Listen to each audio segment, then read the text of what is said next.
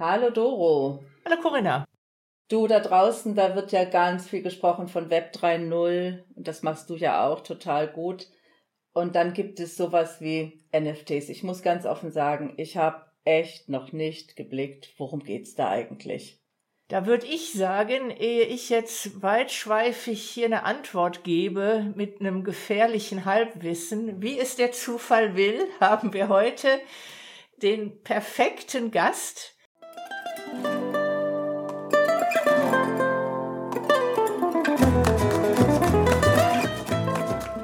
Hier ist Provokant Rosarot mit Corinna Mark und Dorothee Töriki. Der Podcast zu Übergängen, Wandel und digitaler Transformation. Schön, dass du da bist. Wir haben zu Gast Sophia Kühn. Sophia ist seit, ich glaube, 20, mehr als 20 Jahren selbstständig in der Informationstechnologie und ist gleichzeitig Künstlerin. Das heißt, die perfekte Verbindung, um zu erklären, was NFTs sind. Denn Sophia ist selber in dem Markt aktiv und verkauft ihre Kunst über NFTs. Aber bevor wir da tiefer einsteigen, erstmal herzlich willkommen, Sophia. Hallo Corinna, hallo Dorothy. Ja, Sophia, wie bist du zur Kunst gekommen? Das ist eine sehr ungewöhnliche Verbindung, IT und Kunst.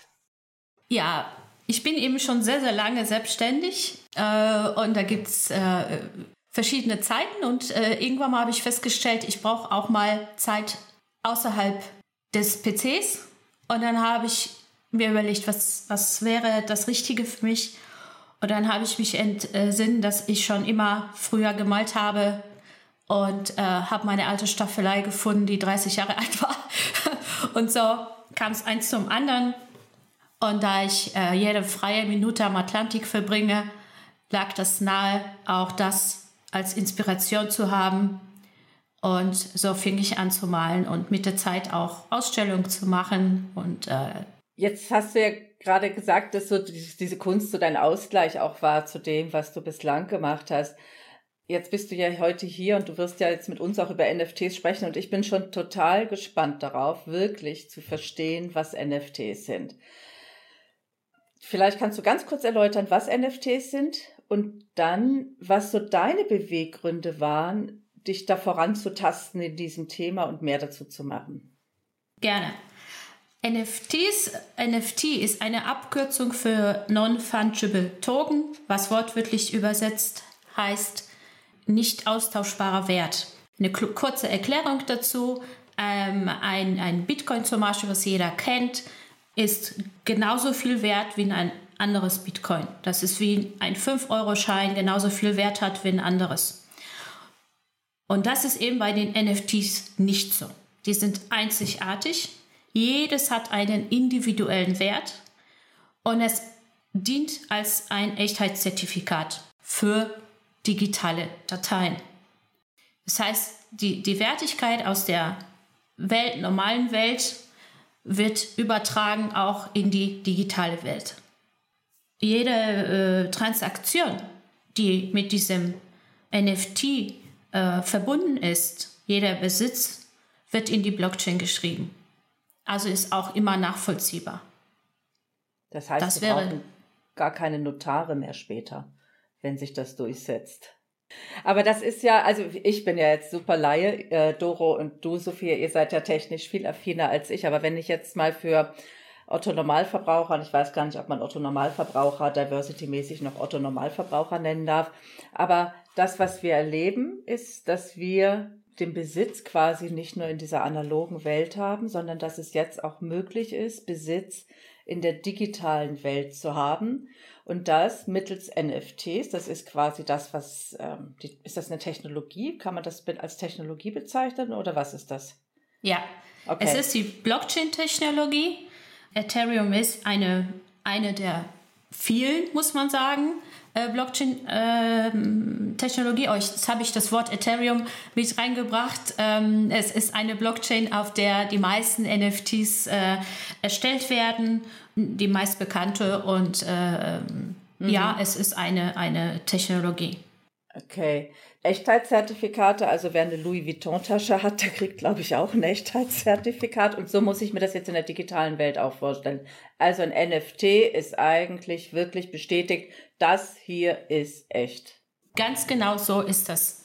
Und es gibt auch schon viele diese Firmen, die ihre Zertifikate eben auch als NFT für ihre Waren ausstellen. Ich glaube, bei Rolex war das auch und ich denke mir, dass die ganzen äh, Handtaschen auch bald ein NF mit einem NFT verkauft werden, ja. Jetzt mal ganz naiv gefragt, ich habe einen realen Gegenstand, sei es ein, eine Luxusuhr oder ein Bild. Wie kann ich denn die Verbindung herstellen zwischen dem realen Gegenstand und irgendeinem mysteriösen Pfeil in der Ethereum Blockchain? Eine gute Frage. Natürlich ist in der digitalen Datei nicht das Objekt selbst, sondern ähm, zum Beispiel ein JPEG oder ein Video, ein Soundfile oder ein Text. Ja, natürlich muss das eine digitale Datei sein, die das zertifiziert. Und da äh, werden viele, viele äh, Daten gesichert, die ähm, äh, dazugehören es ist ja auch nicht so, dass man ohne weiteres äh, einfach äh, Kryptowährung kaufen kann und da rein kann. Man muss sich schon identifizieren. Das heißt, man kann auch wirklich den Menschen, also er wird eben identifiziert, ja. Das heißt, man kann dann die Einzigartigkeit, ja, diese, diese, äh, diesen Besitz, dieses Besitzverhältnis darin digital abbilden. Jetzt habe ich ja, ich sag mal so eine Rolex oder eine Louis Vuitton-Tasche oder eine Daunenjacke, äh, was immer es sein mag. Von denen gibt's ja nicht nur ein Exemplar, dann würde ich sagen, ja, okay, verstehe ich. Es gibt eine einzige Rolex auf dieser Welt und für die gibt's ein einziges Echtheitszertifikat, das an meine Wallet gebunden ist, die ebenfalls alles davon ist äh, unique. Das gibt's alles nur einmal auf der Welt. Aber es gibt ja jetzt ganz viele Rolex, ganz viele Luxustaschen und von deinem, von deinem Gemälde, was du als JPEG, zu diesem JPEG machst du ein, ein Echtheitszertifikat, aber auch von diesem JPEG kann ich ja unendlich viele Kopien machen. Ja, aber nur das eine ist das echte sozusagen. Und das kann man in der Blockchain, da hat jeder drauf Zugriff auf diese Welt, muss man auch sagen, auf der Welt. Ja, das müssen wir ja ganz genau betrachten. Jeder kann nachlesen, nach, nachschauen, nachprüfen, wem das Original gehört oder wer der Ersteller ist. Wer das erste erstellt hat, gebietet hat. Ja. Also ich vermute mal, ich brauche ein bisschen Hilfe, bis ich das erkenne. Also im Moment, glaube ich, sind es einfach nur wenige. Aber grundsätzlich, was ich wahrnehme, ist, dass es auch letztlich wieder für Transparenz dass da Transparenz hinter ist eigentlich. Ja. Ne? Also wir müssen uns alle ein bisschen vertrauter machen, wie funktioniert das, wie können wir sowas überprüfen. Und ich vermute auch, da gibt es schon die ersten Tutorials dazu auf YouTube, dass man sowas ähm, herausarbeiten kann oder noch nicht. Aber dann wird es Zeit, dass es das gibt. Wir machen noch Spoiler, wir machen noch eine zweite Folge mit der Sophia und da reden wir schwerpunktmäßig über die Technologie. Heute soll es aber darum gehen, was bedeutet das für die Kunstwelt und was, was hat es bedeutet für Sophia speziell, dass sie diese Möglichkeit der NFTs hat. Und ich glaube, für heute, ihr da draußen, nehmt einfach mal für euch mit. Ich, ich habe im Web 3.0 zum ersten Mal die Möglichkeit, so etwas wie digitalen Besitz zu definieren. Wie das dann exakt funktioniert, darüber sprechen wir beim nächsten Mal. Heute soll es erstmal darum gehen, für all die Künstler unter euch, die euch vielleicht zuhören, warum solltet ihr euch damit beschäftigen und was ist der Mehrwert? Und ich gebe die Frage mal direkt weiter, Sophia. Was hast du jetzt ganz konkret davon, dass es von deinem Bild irgendwo ein Echtheitszertifikat in einer Blockchain gibt? Was ist das Coole für dich persönlich daran? In der Kunstwelt gibt es schon immer für jegliches Kunstwerk ein Zertifikat. Das wird ausgestellt von einem, von dem Künstler selbst oder von der Galerie. Ähm, da ist es ja, das ist natürlich nicht fälschungssicher. Das ist es nicht. Ja, das heißt, äh, eigentlich jeder kann äh, das nach, nachmachen. Und ähm, das ist in dem Blockchain nicht. Wenn das einmal da in der Blockchain ist, ist es eben fälschungssicher. Ja, ähm, in der Blockchain kann man das auch nicht mehr löschen. Das ist einfach für immer da und man kann jeder, jeder kann darauf zugreifen und nachprüfen, ist es wirklich von dem, ja? Kaufe ich gerade ein, ein Kunstwerk von dem Künstler oder von einem Nachahmer? Ja? Das ist das Wichtige. Natürlich, es gibt ja auch noch ein, ein, einen großen Zusatzpunkt, es gibt das Folgerecht. Das bedeutet, wenn jemand ein äh, Kunstwerk dann weiter veräußert, ein Sammler, für ein vielfacheste Summe, was ja oft in der Kunstwelt ist, bekommt der Künstler einen prozentualen Betrag davon. Das, das gibt es in der normalen Kunstwelt nicht. Außer bei der GEMA, oder? Ist das sowas wie bei der GEMA und Musik? Also immer wenn mein Musikstück im Radio gespielt wird, dann geht auf mein Konto ein Betrag ein oder ist das noch was anderes? Nein, nein, nein, nein, nein. Das, es, es geht um die Veräußerung, ja. Ähm, man, also es gibt ja auch verschiedene äh, Möglichkeiten, ähm, die in dem NFT noch hinterlegt werden. Also ähm, es ist ähm, vielleicht für, für den zweiten Teil des Podcasts auch, was es noch für, für andere Möglichkeiten gibt, in einem, in einem NFT zu hinterlegen. Aber für den Künstler selbst, der eins und eins, also wirklich Originale verkaufen möchte, ähm, es richtet sich natürlich ja auch an Digitalkünstler, ja. Das gab es ja vorher nicht, dass Digitalkünstler ihre Werke mit einem Zertifikat versehen konnten. Ähm, es ist in der traditionellen Kunst ein großer Markt da. Man, ne, das, man, man kann ja Kunst verkaufen, in der digitalen Welt ja nicht. Ja, also wenn ich Digitalkünstler bin, gab es das nicht. Jetzt gibt es viele Plattformen, jetzt kann man, sind das Sammlerobjekte geworden. Und diese, diese Verbindung, die wird eben weitergehen. Ich möchte zum Beispiel persönlich mit meiner Kunst viele Menschen erreichen und nicht nur die, die die, die Leinwand sich zu Hause aufhängen. Es gibt ja auch Leute, die wird schon mittlerweile mit virtuellen Räumen, die sie ja einrichten, wo auch ein Kunstwerk ausgestellt wird. Im ähm, Metaverse es gibt sozusagen. Metaverse, genau, ganz genau. Und ähm, das ist ja definitiv die Zukunft. Also die Verschmelzung der, der einen Welt mit der anderen. Und für mich selbst ist das Bild auf Leinwand natürlich nochmal meine Zeit außerhalb der, der, des Computers oder der IT. Aber meine Intention als Künstlerin, den Menschen ein, eine Sekunde Ruhe zu geben, da ist mir, ist, ist mir wichtig, viele zu erreichen. Also nicht nur den, der, der die Leinwand sich irgendwo angucken kann. Der, dafür muss es eine Ausstellung geben, wo er hin muss und so weiter. Als NFT kann man das ja überall sich anschauen und eben aber auch besitzen. Wie erreichst du denn viele Menschen. Nur die Tatsache, dass ich ein NFT erstelle, heißt ja noch nicht, dass das irgendein Mensch auf dieser Welt dann sieht. Wie, wie genau machst du das, dass du viele Menschen erreichst mit der Kunst? Man muss dazu sagen, diesen Markt gibt es noch nicht lange und das ist im Wachstum, auch in der Entwicklung. Es entstehen momentan unglaublich viele neue Projekte. Momentan gibt es mittlerweile sehr, sehr viele Online-Galerien, ähm, wo man die Werke ausstellen kann. Es gibt die Plattform, wo man die NFTs verkaufen kann.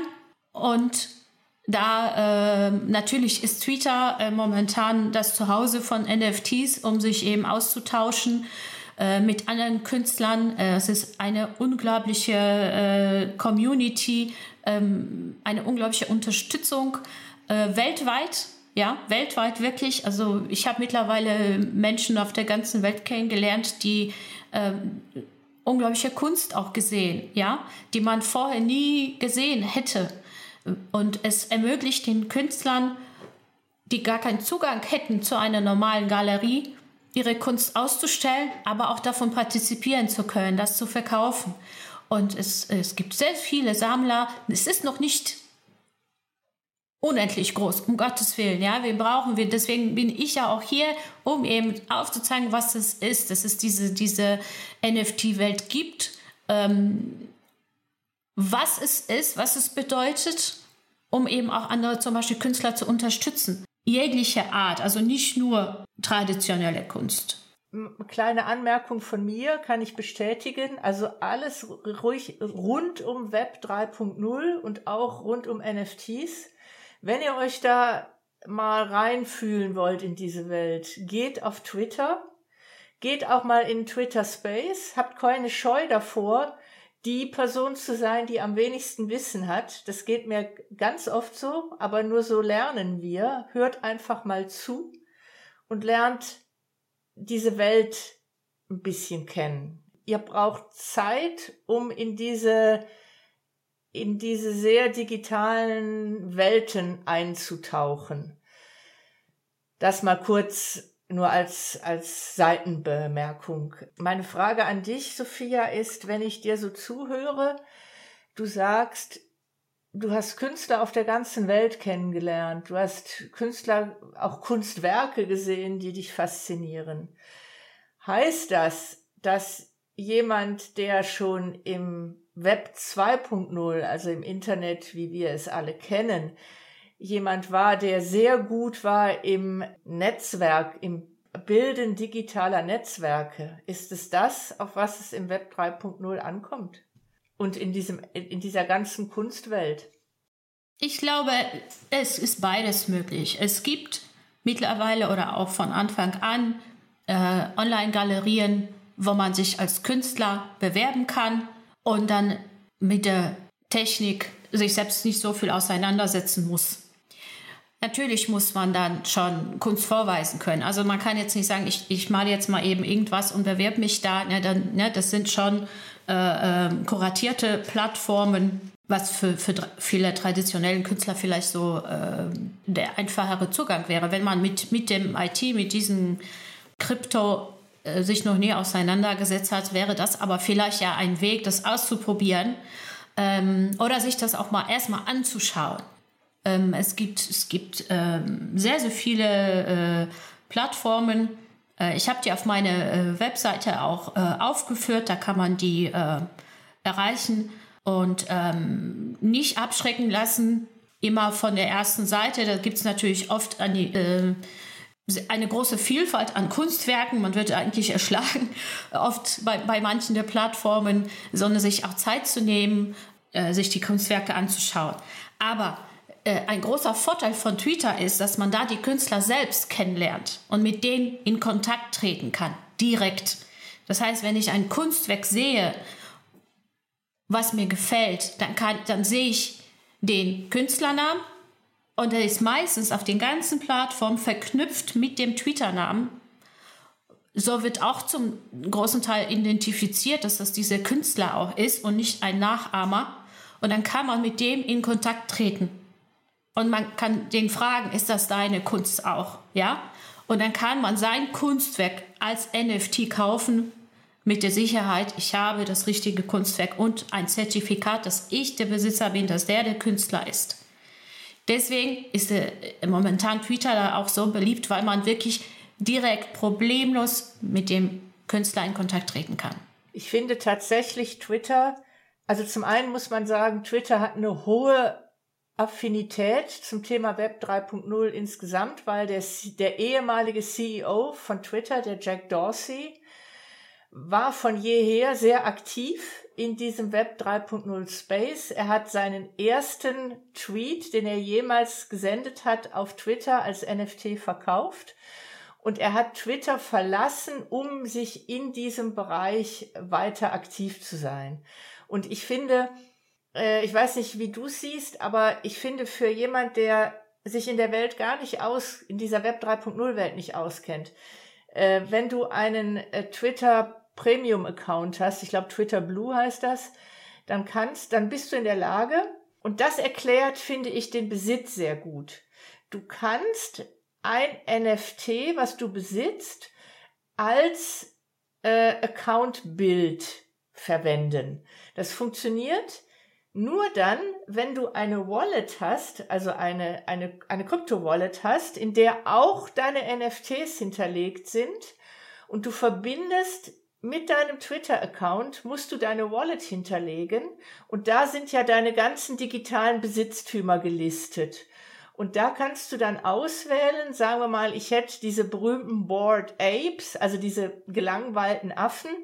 Wenn mir einer davon gehört, dann kann ich das als Profilbild verwenden. Ist natürlich eine wunderbare Gelegenheit, der Welt draußen zu zeigen, guckt mal, mir gehört dieses NFT, was vielleicht draußen auf der Welt ganz viel wert ist.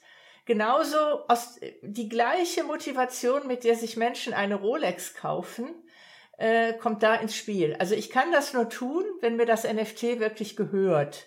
Finde ich, da ist Twitter äh, ein sehr schöner Use Case, wie ich finde, der sehr gut veranschaulicht, was, was ist denn das Coole daran, so ein NFT zu besitzen? Oder wie siehst du das, Sophia? Ja, das ist auch eine, eine der ähm, Punkte, dass in der digitalen Welt vielleicht nicht mehr einfach so alles kopiert wird. Also dass das vielleicht etwas einzigartig wird.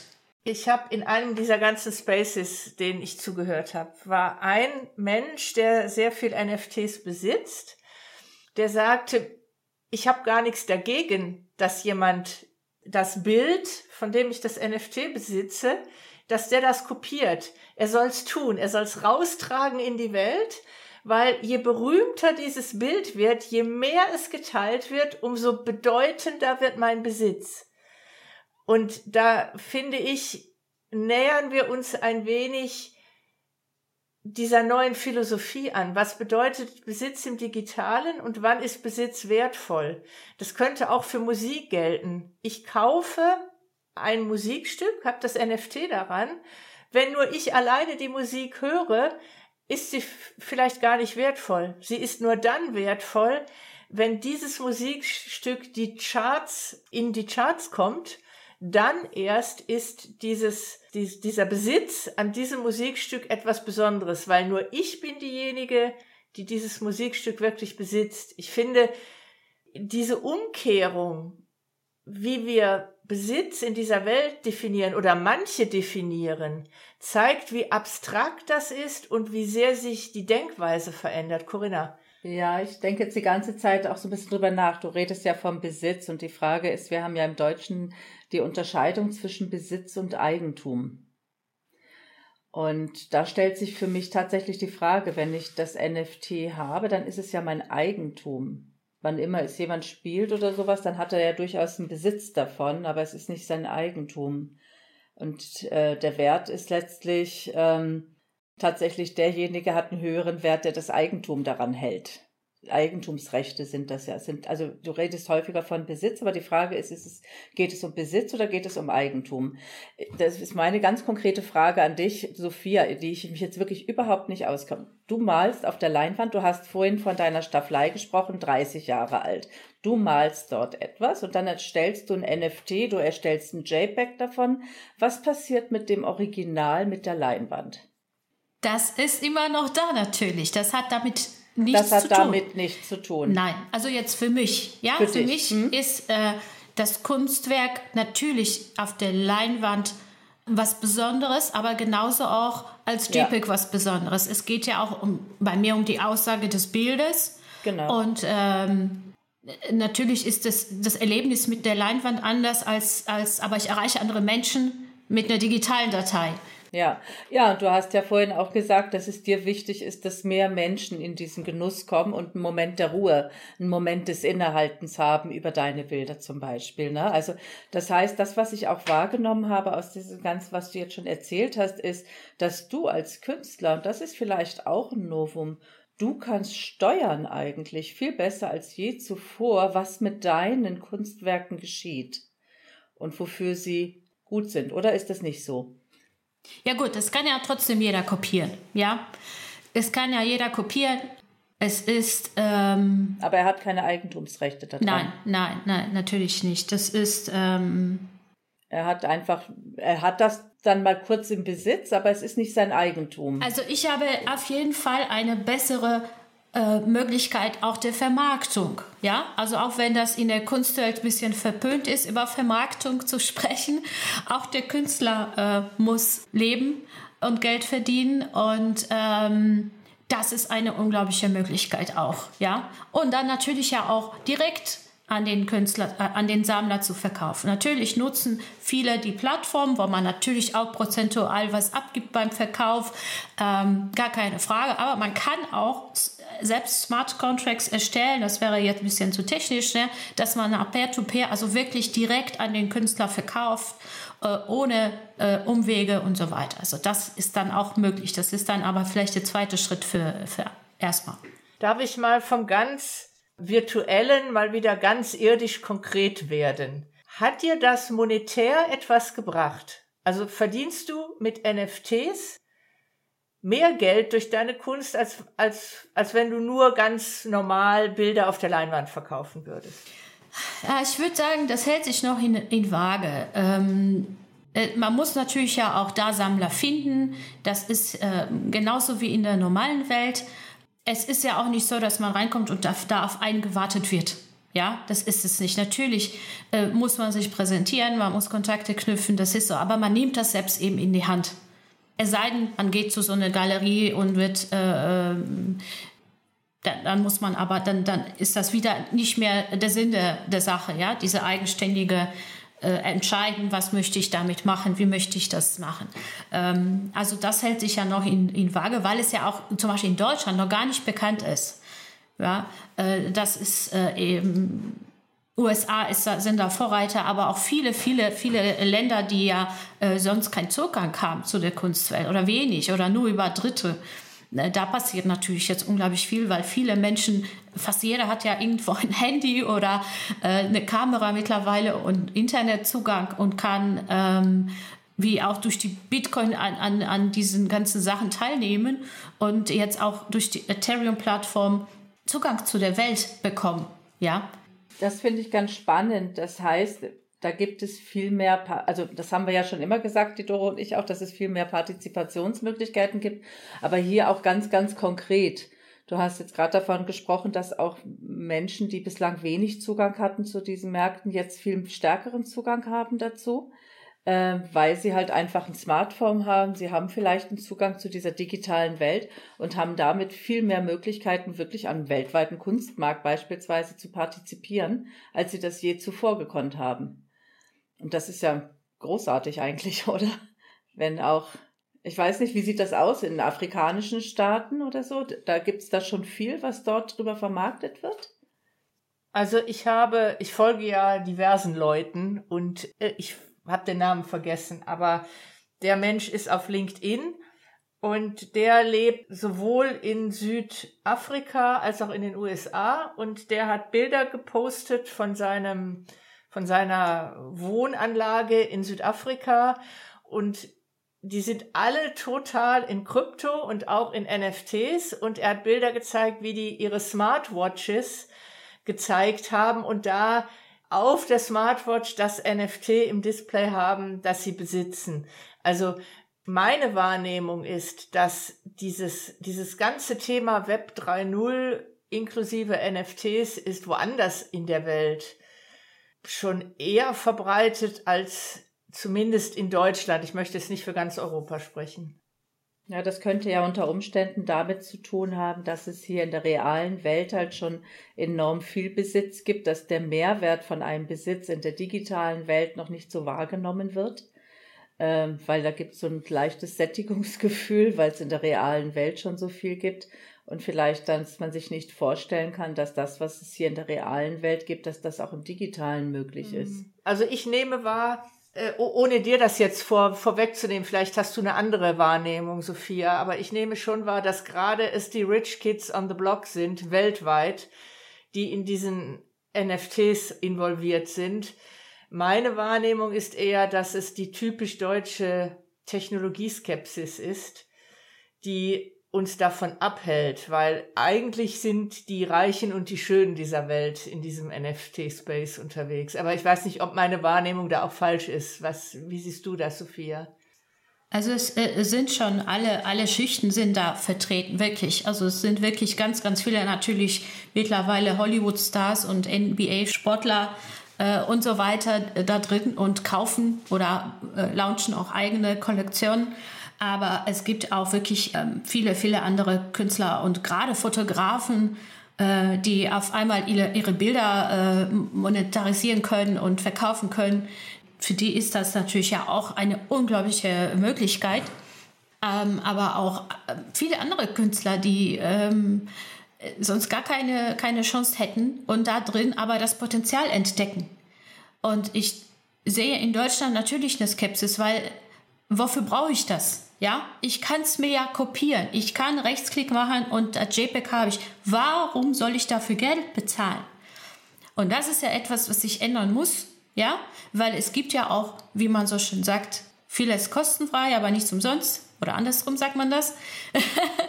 ähm, äh, wir nutzen die sozialen Plattformen und so weiter. Da gehören die Daten ja alle äh, irgendwelchen großen Firmen äh, wir haben ja gar keinen gar kein Handhaber darüber, wer, wer was hat. Und da kann ich vielleicht selbst über meine Daten ein bisschen entscheiden. Es fängt vielleicht erst an, ja, ich will da jetzt nicht so zu sehr vergreifen, aber wenn man sich mit dieser mit diese Welt eben äh, auseinandersetzt, mit der Kryptowelt, mit der NFT-Welt, äh, äh, sieht man, das ist vielleicht eine Chance, ein bisschen von diesen großen Firmen wegzukommen. Ja, äh, auch die wollen da drin mit, mitmischen, gar keine Frage. Nicht umsonst hat sich Facebook umbenannt in Meta. Ist eben leider so, aber das ist ganz wichtig, auch Meta. Facebook ist nicht die Metaverse, ja. Es ist ein Versuch von denen, da ja auch irgendwie ein bisschen Platz einzunehmen, aber das ist, das ist es nicht. Ja. Du hast das so schön in einem unserer Gespräche, die wir vor dieser Aufzeichnung geführt haben, hast du mal gesagt, äh, du hast einen Sohn, der ist zwölf Jahre. Du sagtest, für die ist das vollkommen klar, weil was in deiner E-Wallet ist, ist transparent und du kannst wie so ein Angeber durchs Metaverse laufen, zum Beispiel durchs Decentraland, sagen wir mal, das ist eines der vielen Metaverses. Und die anderen sehen, was du an, Besi an digitalem Besitz hast. Und das ist dann halt cool. Und ich glaube, das ist das, was ich immer sage. Wer in dieser Welt, wer sich dafür interessiert, als Künstler in diesen NFT-Markt einzusteigen, fangt an, in diese Welt einzusteigen. Erstellt eine E-Wallet, geht ins Decentraland und bewegt euch darin. Da braucht ihr nicht viel Geld ausgeben. Gebt, weiß ich nicht, 100 Euro aus, äh, gebt die, tauscht die in Ether um und geht mit dieser Wallet mal im Decentraland ein bisschen rum und gebt vielleicht schon mal die ersten paar Euro aus äh, für irgendwelche virtuellen Güter. Es geht darum, ein Gefühl dafür zu kriegen. Und es ist wahnsinnig schwer, das jemandem zu erklären, der sich in dieser Welt noch nicht bewegt hat. Und alle, die jetzt da draußen zuhören und sagen, über was reden die da eigentlich, wenn ihr den Zugang kriegen wollt, wenn ihr verstehen wollt, warum ich über NFTs im Web 3.0 angebe, meine, meine, mein Bedürfnis nach Angeberei befriedigen will, dann tut es einfach mal. Dann versteht ihr, um was es geht. Ja, äh, kurze, kurze ähm, Erklärung nur zum Wallet eben. Es ist eben so, diese also Wallet ist ja eine, eine Brieftasche. Momentan haben wir ja Kreditkarten, wir haben Kontonummer, wir haben Bargeld. Und äh, in dieser Welt hat man eine, eine, digitale, eine digitale Brieftasche. Sollte man ja haben, sonst kommt man ja nicht rein. Ähm, wo man sich eben äh, identifizieren muss, worüber man die Währung kauft. Ether in diesem Fall, also nicht Bitcoin, sondern Ether für diese Blockchain. Und ähm, da drin in diesem in diese Brieftasche, die man hat, zum Beispiel als digitalen Beispiel MetaMask, hat man das Geld sozusagen die, die den Besitz, äh, nicht den Besitz, also man sieht ja, wie viel Ether man hat, da hat man auch die NFTs und bewegt sich damit äh, in der Welt, ja, in dieser virtuellen Welt. Das heißt, was sich da was ich dort eigentlich habe in der digitalen Welt, das ist mir jetzt gerade so ein Gedanke, ihr könnt ihn ja auch irgendwie leise belächeln, aber was ich erstmalig habe, ist eigentlich, dass ich meine Identität und mein Besitz, dass das gekoppelt ist über meine, über die Wallet. Ja, und Oder? ich, ich das glaube. Das ist eigentlich das Neue in der digitalen Welt. Ich erzähle immer gern Auf. die Geschichte von Vitalik Buterin. Das ist der geistige Erfinder der Ethereum Blockchain. Der ist ein mathematisches Wunderkind und der hat in seinen Teenagerjahren nächtelang World of Warcraft gespielt. Und irgendwann hat der Spielehersteller die Macht einer Spielefigur beschnitten. Und das hat den Vitalik so in seinem virtuellen Universum gestört, man hat ihm etwas weggenommen und er sagt, ich habe mich damals in den Schlaf geweint. Und damals habe ich verstanden, dass uns in diesem Web 2.0 nichts gehört. Wir Spieler, wir Entwickler, wir gestalten diese Welt, aber sie, wir, wir alle, die diese Welt gestalten, wir besitzen nichts darin. Einige wenige können uns per Handstreich Figuren, was auch immer in dieser Welt einfach wegnehmen. In diesen Nächten, wo ich mich durchgeweint habe, habe ich verstanden, was zentrale Strukturen bedeuten. Und damals gab es schon den Bitcoin ein paar Jahre und er hat sich mit dieser dezentralen Technologie vertraut gemacht. Und das war die Geburtsstunde der Ethereum Blockchain mit dem Gedanken, dass mir in dieser digitalen Welt etwas gehört und die Spieleindustrie ist eine der Branchen, die dieses Web 3.0 sehr nach vorne bringt, weil in der Spieleindustrie, und ich glaube, daran wird's am deutlichsten. Natürlich bin ich in so einem Spiel, sei es die Sims, sei es World of Warcraft, Fortnite, was auch immer es sein mag, das ist natürlich auch ein Metaverse, das ist eine virtuelle Welt. Und im Web 2.0 gehört mir da nichts.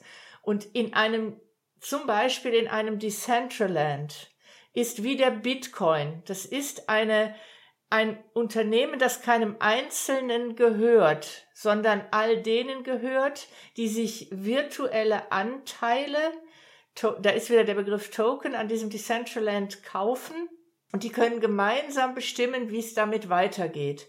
Und generell ist in dieser Spielewelt herrscht die Vorstellung vor, dass Spieler und Entwickler ganz anders miteinander interagieren, dass Spieler direkt Entwickler incentivieren. Und natürlich, dass wenn ich in einem virtuellen Spiel eine Figur kreiere, dass die mir gehört und dass niemand anderes äh, und sei es der CEO eines Spieleherstellers oder Mark Zuckerberg äh, als CEO von Meta, mir das nach Gutdünken wieder wegnehmen kann. Ich glaube, das erklärt ganz gut, was digitaler Besitz in dieser Welt bedeutet.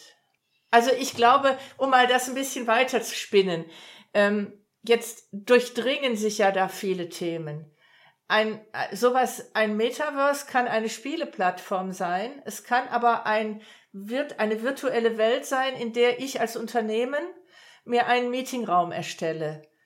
Und in diesen Meetingraum kann ich Kunstwerke reinstellen. Aber gleichzeitig bin ich als die Person in diesem Metaverse, bin ich vielleicht manchmal auch mit meinem Avatar einfach in einem Spiel eingebunden.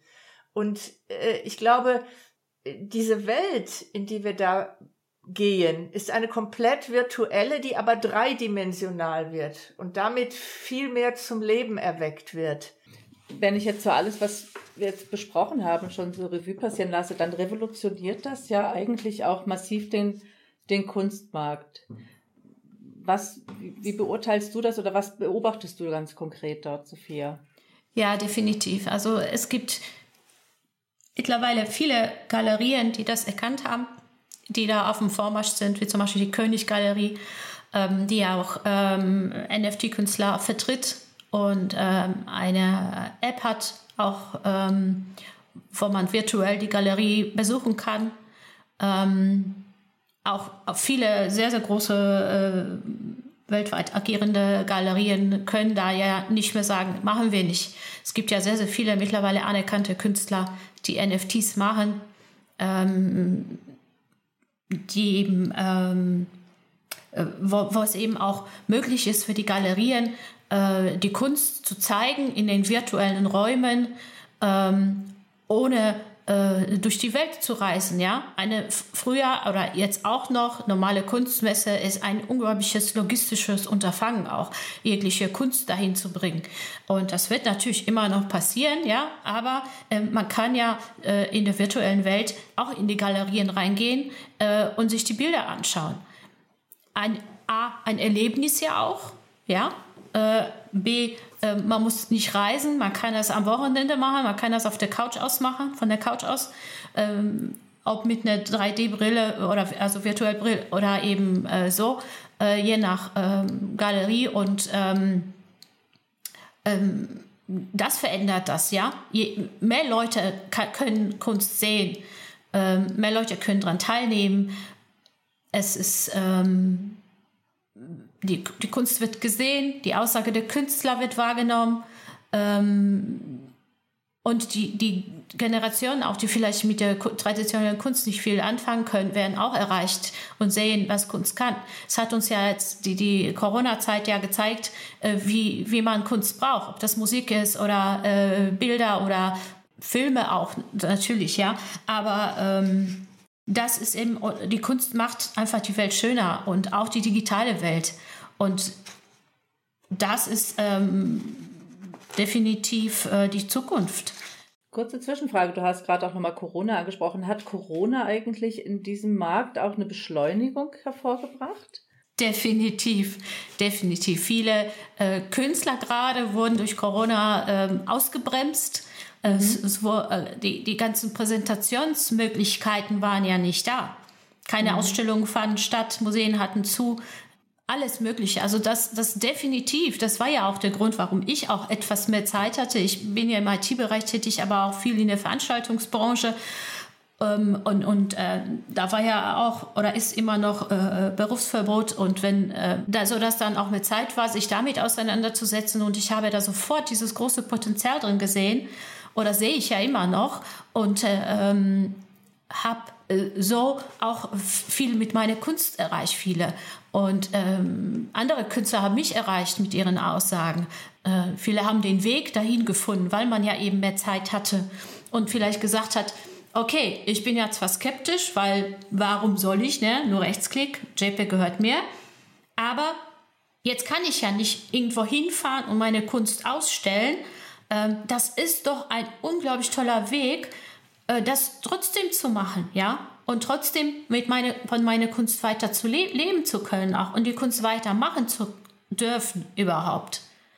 Ähm, das war auch äh, definitiv eine große Beschleunigung in der Kunstwelt bei den Künstlern, ja, definitiv. Mhm. Nimmst du das wahr, dass sich generell im Kunstmarkt, also auch so, ich sag mal, die kleine Galerie um die Ecke, dass die sich diesem Thema widmen, dass da eine, eine gewisse Aufmerksamkeit drauf ist? Es ist wenig noch, gerade in Deutschland. Mhm. Es gibt Projekte, ja, aber es ist, äh, also ich habe noch in den Medien, in den offiziellen Medien habe ich da selten was gelesen, was gehört. Klar, natürlich, ich bin in diesem Twitter Space unterwegs, da bekommt man das mit. Es wird auch, es ist viel in Planung, also wirklich große ähm, Ausstellungen mit NFTs äh, werden dieses Jahr stattfinden. Also man wird darum nicht mehr drum herum kommen. Man wird NFTs überall sehen. Es werden bestimmt dann äh, auf den Bildschirmen äh, viel, viel NFT-Kunst zu sehen sein. Und es ist unglaublich wichtig für die, für viele, viele Künstler. Wie, was würdest du denn empfehlen, einem Künstler, einer Künstlerin, die überhaupt nicht IT-affin ist, aber gerne in diese Welt einsteigen möchte? Was würdest du so einer Künstlerin empfehlen? Ja, ähm, wenn man auf Twitter ist, natürlich nach NFTs, nach dem Hashtag äh, NFT, aber auch auf Instagram, ja. Instagram ist, da sind auch mittlerweile sehr, sehr viele NFT-Künstler da nach NFT, NFTs äh, zu gucken und sich die Künstler anzuschauen, denen zu folgen. Ja, viele ähm, fangen auch an. Natürlich ist viel englischsprachig noch, aber ich denke mir, es wird auch immer mehr in Deutschland kommen. Ich habe zum Beispiel ja schon vor einem Jahr auf meine Seite einen Artikel äh, gesetzt, geschrieben, äh, wie ich dazu kam, beziehungsweise welche Schritte man damals auf jeden Fall brauchte, äh, um ein NFT zu erstellen. Da kann man das bei mir auf Deutsch nachlesen und das Schritt für Schritt durchgehen. Ähm, und, und letztens habe ich einen Artikel geschrieben darüber, wie man eben so eine Kunst auch kauft, wie man sich ein Wallet erstellt, was es gibt mit, mit äh, Empfehlung. Äh, natürlich, in dieser Welt ist man für sich selbst verantwortlich. Das ist das Wichtigste, was man verstehen muss. Es ist ja so, ich kann jetzt nicht dann eine E-Mail schreiben an, weiß nicht, Facebook, Amazon und sagen, oh, der war böse oder sowas. Nein, sie, jeder Einzelne muss für seine Taten und für, sein, für jeden Schritt die, die Verantwortung übernehmen. Also lieber zweimal nachlesen, lieber dreimal recherchieren und so weiter. Ähm, anderen erstmal folgen, Fragen zu stellen, äh, nachzulesen, äh, um sich da sicher zu sein. Weil das ist ja das, was schön ist an dieser neuen Welt, dieses, dieses ähm, dezentrale, äh, man kann dann niemandem schreiben und sagen, aber der, na, das ist schon, da muss man die Verantwortung selbst übernehmen. Ich sage ja immer, das hat mit Bitcoin angefangen und wird im Web 3.0 nochmal verstärkt. Wir stellen uns, wer sich mit diesem Thema Web 3.0 beschäftigt, stellt sich sehr schnell auch, ich würde fast sagen, philosophische Fragen. Denn äh, wir kommen auf das alte Menschheitsthema zurück. Freiheit, also dezentral heißt, ähm, der Andreas Antonopoulos sagt so schön, Regeln ohne Herrscher. Wir haben keine Herrscher mehr, wir haben keine zentrale Autorität mehr. Heißt, ich habe Freiheit und ich bin, die Freiheit hat immer einen Preis. Die Freiheit hat den Preis der Selbstverantwortung. Ich habe niemandem, der ich sag, dem ich sagen kann, oh, Klein Doro hat was falsch gemacht oder Klein Doro hat, hat die EC-Karte verbummelt, liebe Bank. Bitte sperr doch mal mein Konto und stell meinen, äh, meinen Zugang bitte neu her. Da, da ist niemand. Ich bin dafür verantwortlich. Und das ist eines der groß, wir können jetzt darüber alleine noch stundenlang reden, aber darum, ich, ich weiß, ich wiederhole mich, aber fangt an, sagt, ich gebe 100 Euro aus. Das ist wie ein, das Geld für einen Kursus auszugeben, wo ich Excel oder Word oder was auch immer lerne. Und begebt euch in diese Welt. Und im schlimmsten Fall sind die 100 Euro weg. Das ist das Schlimmste, was passieren kann. Aber die Erfahrung, die ihr da sammelt und den Zugang zu Menschen, die sich in dieser Welt bewegen, ist so viel wert. Das ist etwas, was man spüren muss.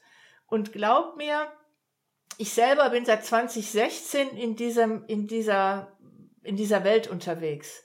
Und es ist heute noch so, wenn ich Kryptos kaufe, mir läuft's immer kalt den Rücken runter, weil ich ganz genau weiß, ey, Türiki, wenn du jetzt einen Fehler machst, it's your fault.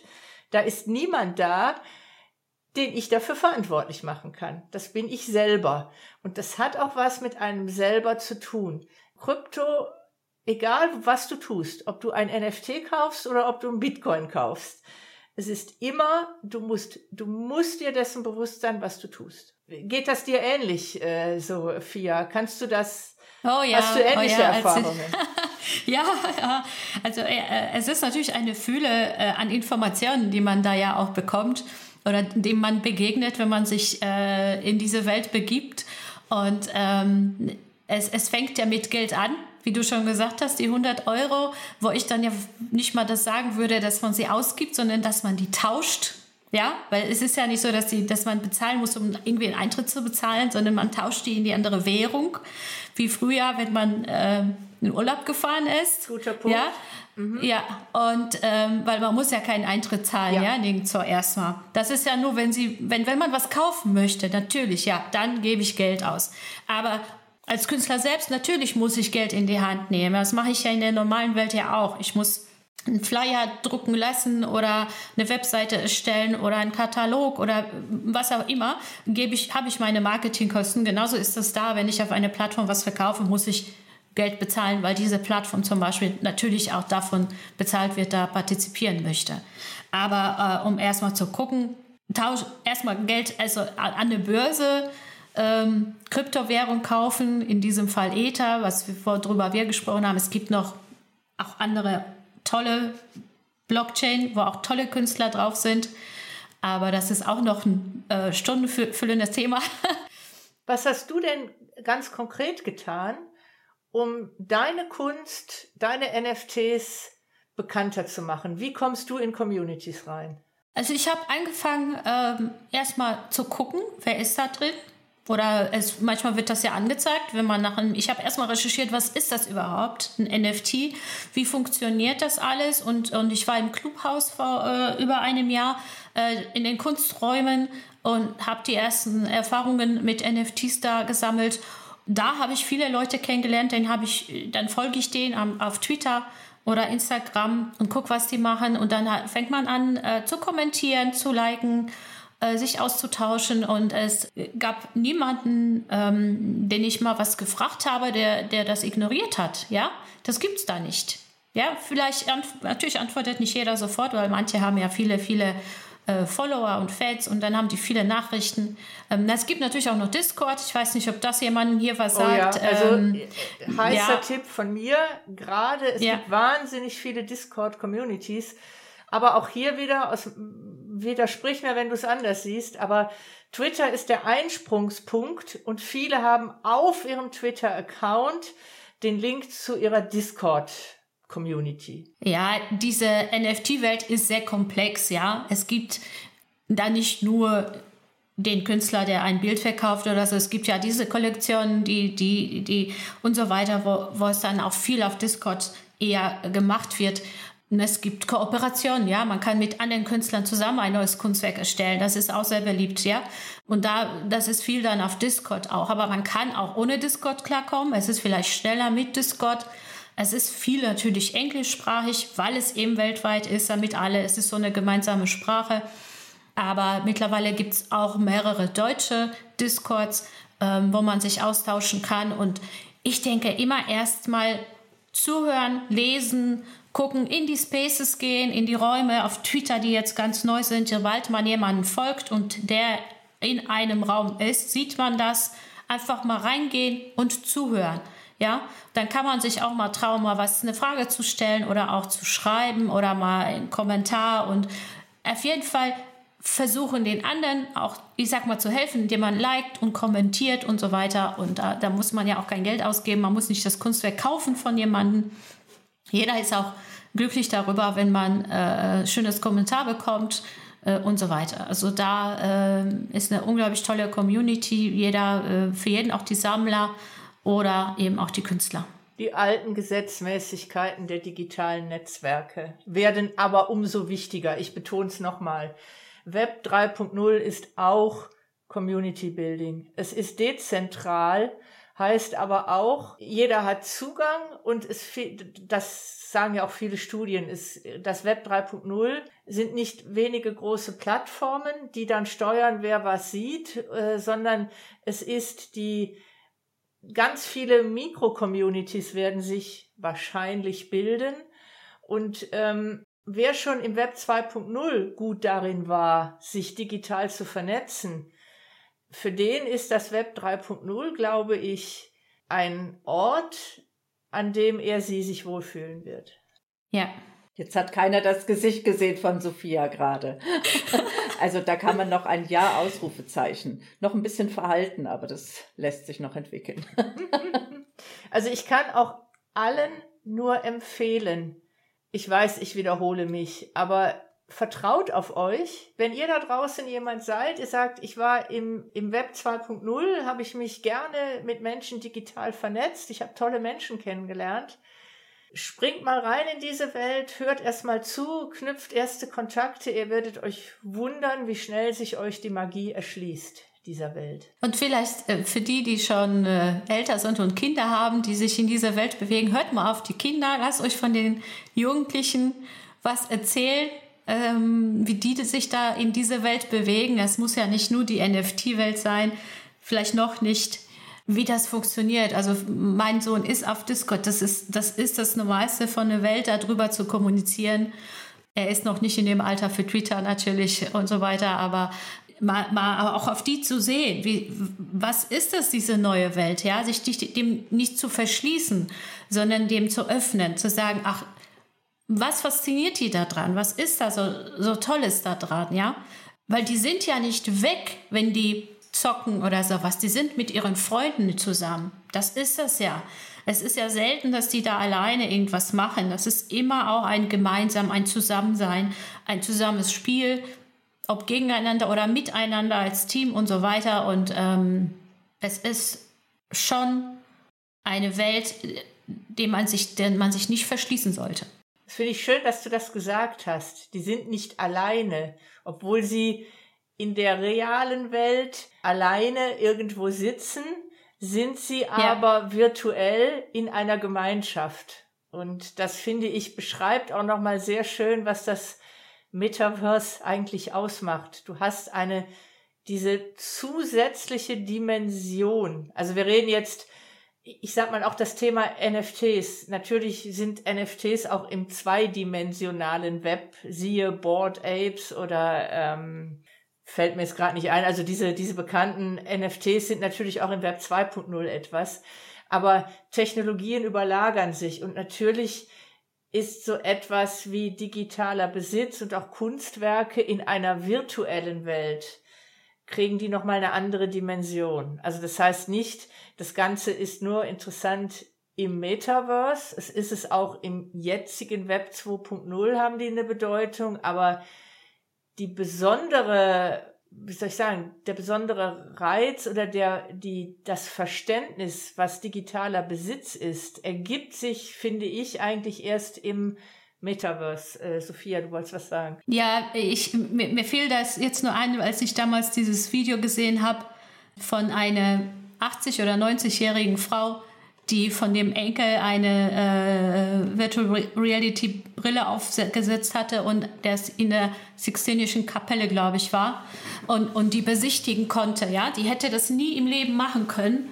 Und das ist das ja, was diese Welt uns ermöglicht. Stellt euch vor, man so meine Familie zum Beispiel ist auf der ganzen Welt verteilt. Ja, ich bin jetzt keiner, der nur irgendwie in einem Ort geboren ist und alle da leben, sondern wirklich auf der Welt. Und man kann zum Beispiel sich mit den Leuten treffen, die woanders leben und zusammen in eine Galerie gehen.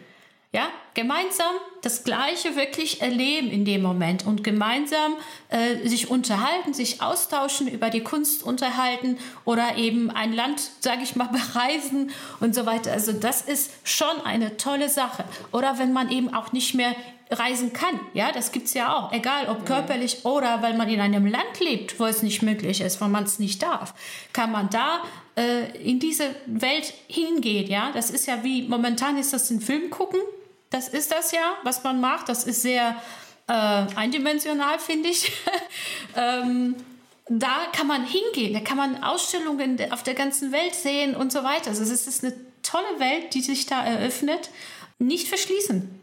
Und um das, wir sind ja provokant rosarot, deshalb finde ich, ist das ein sehr schöner Gedanke zu einer, zu einem Schlussdialog. Ich finde, es tut sich da sehr viel auf. Gerade die USA, du hast es schon gesagt, die sind sowieso sehr affin mit dem Gedanken, wir machen uns eine bessere Te Technologie ist das Mittel, um uns eine bessere Welt zu verschaffen. Und wenn man sich anschaut, was die großen Universitäten, Harvard beispielsweise, schon überlegen, wir sind gar nicht mehr gebunden daran, Studenten lokal nach Harvard zu bringen, sondern wir können Menschen auf der ganzen Welt erreichen, um im Metaverse äh, bei uns zu studieren. Ganz, ganz neue Geschäftsmodelle, ganz neue Reichweite für auch jedes, für jede Hochschule, für jedes Bildungssystem. Und jetzt bin ich auch schon in einem Alter, wo jetzt, ich sag mal, das gebrechlich werden zwar noch nicht vor der Tür steht, aber so, ich sag mal, am Horizont erscheint in ein paar Jahrzehnten. Und ich sag mal, diese Vorstellung, alleine irgendwo in einem Seniorenstift, sag ich mal höflich, zu sitzen, sich nicht mehr bewegen zu können, nicht mehr raus zu können.